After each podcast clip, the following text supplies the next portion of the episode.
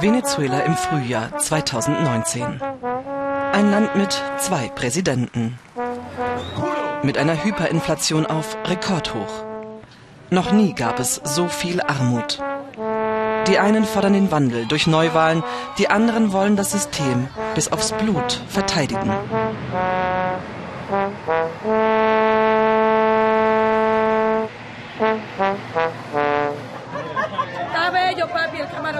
Wir sind unterwegs in La Vega, einem armen Viertel der Hauptstadt, eine Hochburg der Regierungsanhänger. Mariela Machado ist die unangefochtene Chefin. Ohne sie könnten wir hier gar nicht drehen. Die Kriminalität ist hoch und westliche Journalisten gelten als Gegner der Regierung. Wir sollen den Slum sehen, der hier vor der sozialistischen Revolution die Hügel hinaufgewuchert ist. Den Grund, warum Mariella die Regierung mit ihrem Leben verteidigen will. Jede Hütte hier wurde mit Schweiß und Tränen errichtet. Von Menschen, die in der Stadt die tollen Wohnungen bauten, aber selbst nicht die Möglichkeit hatten. Hier ist Mariella aufgewachsen. 14 Menschen in zwei Zimmern. Keine Zukunftsperspektive, bis der Sozialismus kam. Den brachte Hugo Chavez. Venezuela ist damals reich, weil Öl boomt. Chavez verteilte großzügig an die Armen, sparte nicht. So bekamen Menschen wie Mariella Land, abseits des Slums. Mariella nutzt ihre Chance für sich und ihre Gemeinschaft. Sie bauten mit eigenen Händen eine neue Nachbarschaft auf, dort, wo einst nur die Wohlhabenden lebten. Aus diesem Gebäude dort haben sie uns zugerufen. Wir seien armselig, Hungernde. Und sie haben tiefgefrorene Zwiebeln auf uns geworfen.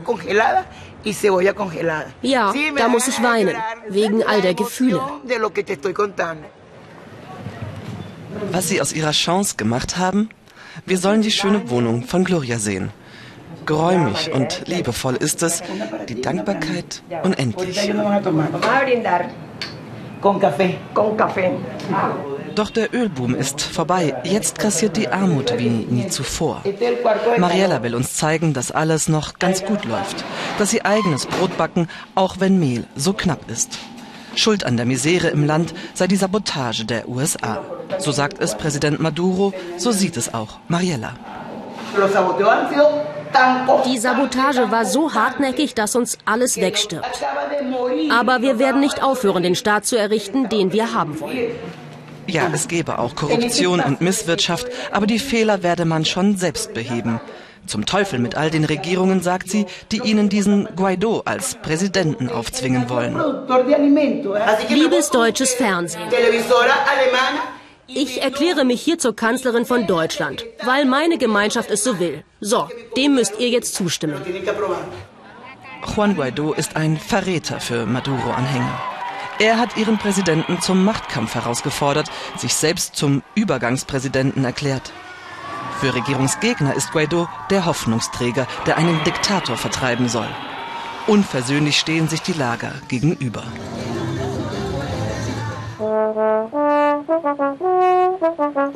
El Alma Llanera ist die inoffizielle Hymne Venezuelas. Eine Melodie, die die Seele berühre.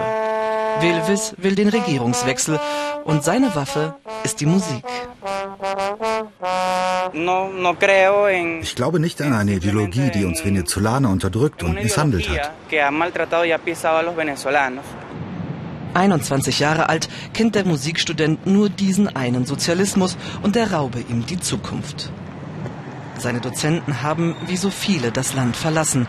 Die Armut grassiere, weil die Regierung korrupt sei, weil aller Wohlstand am Öl hing, weil Maduro mit Lügen, Betrug und Gewalt an der Macht bleibe.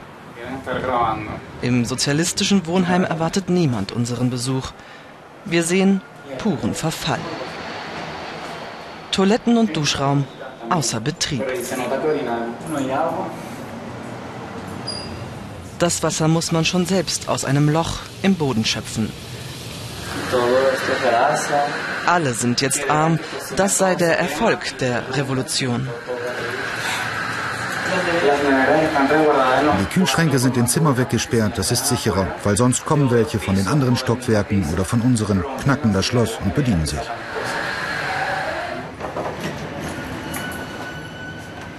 Sein Zimmer hat Wilvis schon ausgeräumt. Er muss gehen, weil er protestiert hat. Nachts spielte er auf dem Dach des Wohnheimes die Nationalhymne. So sieht ziviler Widerstand der Opposition aus. Das Internet machte ihn zu einer Ikone der Regierungsgegner. Einen Tag später kam der Rauswurf. Ich bekam dieses Papier um halb elf Uhr nachts. Da stand, ich wohne hier nicht mehr, ich muss gehen. Die passenden Worte sind politische Verfolgung, weil es hier rein um Politik geht. Mein Protest war gewaltfrei. Ich habe über niemanden schlecht geredet und zu nichts aufgerufen. Wer anders denkt, wird unterdrückt. Wilves Hoffnung ist Juan Guaido. Der spricht heute an der Universität und hat ihn eingeladen, im Freiheitsorchester mitzuspielen. Die Aula Magna der Zentralen Universität ist schnell restlos gefüllt. Für die Studenten hier ist der 35-jährige Juan Guaido die Zukunft. Einer von ihnen.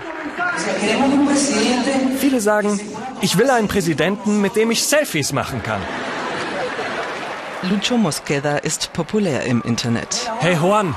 Ein Influencer. Was er gut findet, das hat Einfluss auf viele junge Leute. Du wirst mich umbringen, aber das Foto ist schlecht geworden. Lass uns noch eins machen. Ein Selfie mit Guaido für Instagram. Ja, Juan folgt mir. Er kommentiert und liked. Dass er so ist, ist sehr wichtig für uns. Denn das ist die Zukunft. Unsere Generation nutzt das hier mehr als alles andere. Die Jugend ist immer die stärkste Opposition in einem Land. Eigentlich war Lucho absolut unpolitisch. Irgendwann ging das aber nicht mehr. Also macht der 27-jährige Internetclips, um zu zeigen, was auf der Straße los ist. Ruft dazu auf, Essen zu spenden. 80 Prozent der Venezolaner leben inzwischen in Armut. Viele hungern. Hier, das ist für zwei. Teilt bitte. Wann haben Sie das letzte Mal Fleisch gegessen? Ich? Im Oktober, so ungefähr. Letztes Jahr. Diese Not zu zeigen, wollen Maduro-Anhänger verhindern, die hier im Hintergrund aufziehen. Das sind Menschen, die sich für eine Medienshow hergeben, um Venezuela schlecht zu machen. Der Widerspruch anderer Passanten kommt prompt. Schau, das ist die Zukunft von Venezuela. So sind sie immer. Sie schreien.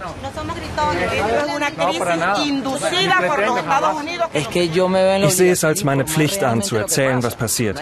Sonst macht das keiner. Lucho bringt uns zu einer Radiostation. Hier hat er bis vor kurzem noch eine Sendung moderiert. Doch er sollte lieber nicht sagen, was im Land tatsächlich passiert. 60 Sender wurden bereits geschlossen, weil sie kritisch berichteten. Wenn aber Staatschef Maduro spricht, müssen alle seine Rede senden. Im Fernseher haben wir immer den Staatssender WTW. Wenn der Sender das Signal rausgibt, müssen es alle sofort übernehmen. Und alle beeilen sich, um sich in das Signal einzuklinken. Hat die Opposition das gleiche Recht? Nein. Kritische Presse wird geschlossen oder zensiert sich selbst. Das Prinzip Maduro. Die Regierung aber hat das Staatsfernsehen. WTW ist ein Mediengigant mit klarer Mission. Wir wollen das politische, wirtschaftliche und soziale Leben tiefgreifend verändern, und zwar in Richtung Sozialismus. Der Sender sieht sich im Medienkrieg gegen Opposition und Imperialisten. WTW sei die Speerspitze der Regierung. Nein, es werde keinesfalls ausgewogen berichtet. Niemand tue das. In WTW gibt es keine Kritik an Hunger und Not. Was sollen wir zeigen? Etwas Schreckliches? Wenn es doch viele positive Projekte gibt. Wenn die Opposition Massen mobilisiert, wird es nicht gesendet. Sie unterstützen etwas Verfassungswidriges. Einen Menschen, der sich selbst zum Präsidenten erklärt. Eben dieser lässt jetzt an den Grenzen zu Venezuela Medikamente sammeln. Freiwillige sollen die Hilfe ins Land tragen. Guaido nutzt humanitäre Hilfe, um Militärs zu zwingen, Farbe zu bekennen. Hier wird sich der Machtkampf entscheiden, sagen viele. Lassen die Soldaten die Hilfe passieren, stürzt Maduro vermutlich. Was aber, wenn sie Gewalt anwenden? Guaido setzt alles auf die eine Karte. Wir haben schon mehr als 400.000 Freiwillige, die uns helfen wollen. In Karawanen, in Protesten und Forderungen. Und wir sagen dem Militär, das hier passiert, um Leben zu retten. Und wenn die Militärs sie nicht reinlassen? Wir bestehen darauf. Sie rechnen nicht mit einer Intervention? Wir rechnen mit einer riesigen Bürgerbewegung, die ausreicht, um eine Diktatur unter Druck zu setzen. Präsident Maduro will keinesfalls die Hilfe ins Land lassen. Moderner Kolonialismus sei das, betont er in jedem Interview.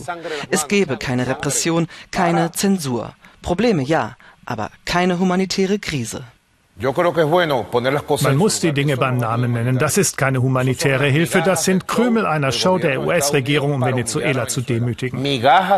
Krümel für eine Show, die niemandem helfen. Die Augen von Chavez ruhen wachsam über der Hauptstadt. Wer das Ausmaß der humanitären Krise zeigen will, soll verdeckt drehen und besser keine Gesichter zeigen. Die humanitäre Krise ist eine Wahrheit, die die Regierung verschweigen will, weil wir de facto in einer Diktatur leben. Menschen, die sagen, was im Land passiert, werden festgenommen. Indira wird vermutlich sehr bald sterben. In der Klinik weiß niemand genau, woran die zweifache Mutter erkrankt ist, weil es kein Labor mehr gibt. Indiras Vater hofft dringend auf Medikamente. Im Krankenhaus bekommen wir sehr wenig. Meistens müssen wir um Spenden bitten.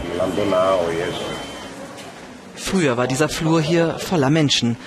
Das Universitätsklinikum der Hauptstadt war stolz, zu den Besten in Lateinamerika zu gehören. Jetzt ist der Aufzug für Krankenhausbetten und Schwangere außer Betrieb. Kein Wasser, kein Antibiotikum. Ein Albtraum für die Ärzte, die geschworen haben, Leben zu retten. Ein Patient blutete sehr stark. Es war drei Uhr morgens und Stromausfall. Die Blutbank war im sechsten Stock und wir hangelten uns am Geländer entlang, weil wir keine Möglichkeit hatten, uns Licht zu machen. Obwohl der Staatssender das Leid nicht zeigt und Maduro es kleinredet, die Menschen erleben die Krise am eigenen Leib und ziehen ihre eigenen Schlüsse. Im armen Viertel La Vega überleben viele nur noch mit Hilfe der Lebensmittelpakete der Regierung. Weil sie ärmer sind als je zuvor, bekommen auch die Hochburgen der Regierungsanhänger Risse. Kritik, das war hier bis vor wenigen Jahren noch undenkbar. Es tut mir weh, dass es in meinem Kühlschrank oft nicht mehr gibt als Wasser und Licht. Die Opposition fasst Fuß unter den einst Getreuen, die finsteren Mächte des Westens, für sie ein Märchen. Wir sind enttäuscht. Die Mehrheit. Die Armenviertel rebellieren. Sie rebellieren. Wir hatten mal Vorteile. Die haben wir jetzt nicht mehr. Der Machtkampf in Venezuela ist auch hier angekommen. Mariella trifft jetzt öfter auf Gegenwind. Wir wollen Maduro nicht. Das ist seine Meinung. Wir respektieren das. Venezuela ist ein Armenviertel. Es ist nicht die Großmacht, die Maduro gerne hätte. Mariella und Ramon sind Freunde seit ihrer Kindheit. Politisch aber trennen sie jetzt Welten. Ich wäre lieber tot, als aufzugeben. Gut, und ich kämpfe meinen Kampf. Ich glaube, jeder Oppositionelle in meinem Viertel ist ein Verirrter. Unsere Heimat verkaufen wir nicht. Wir lösen unsere Probleme selbst. Traurigerweise ist unser Land schon längst verkauft.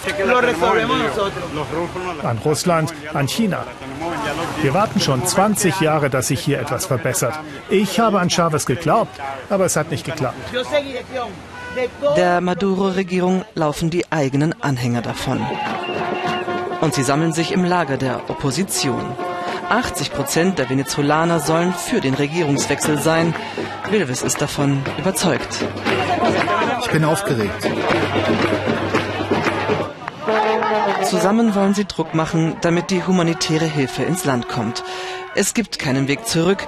Der Machtkampf in Venezuela steht kurz vor der Entscheidung.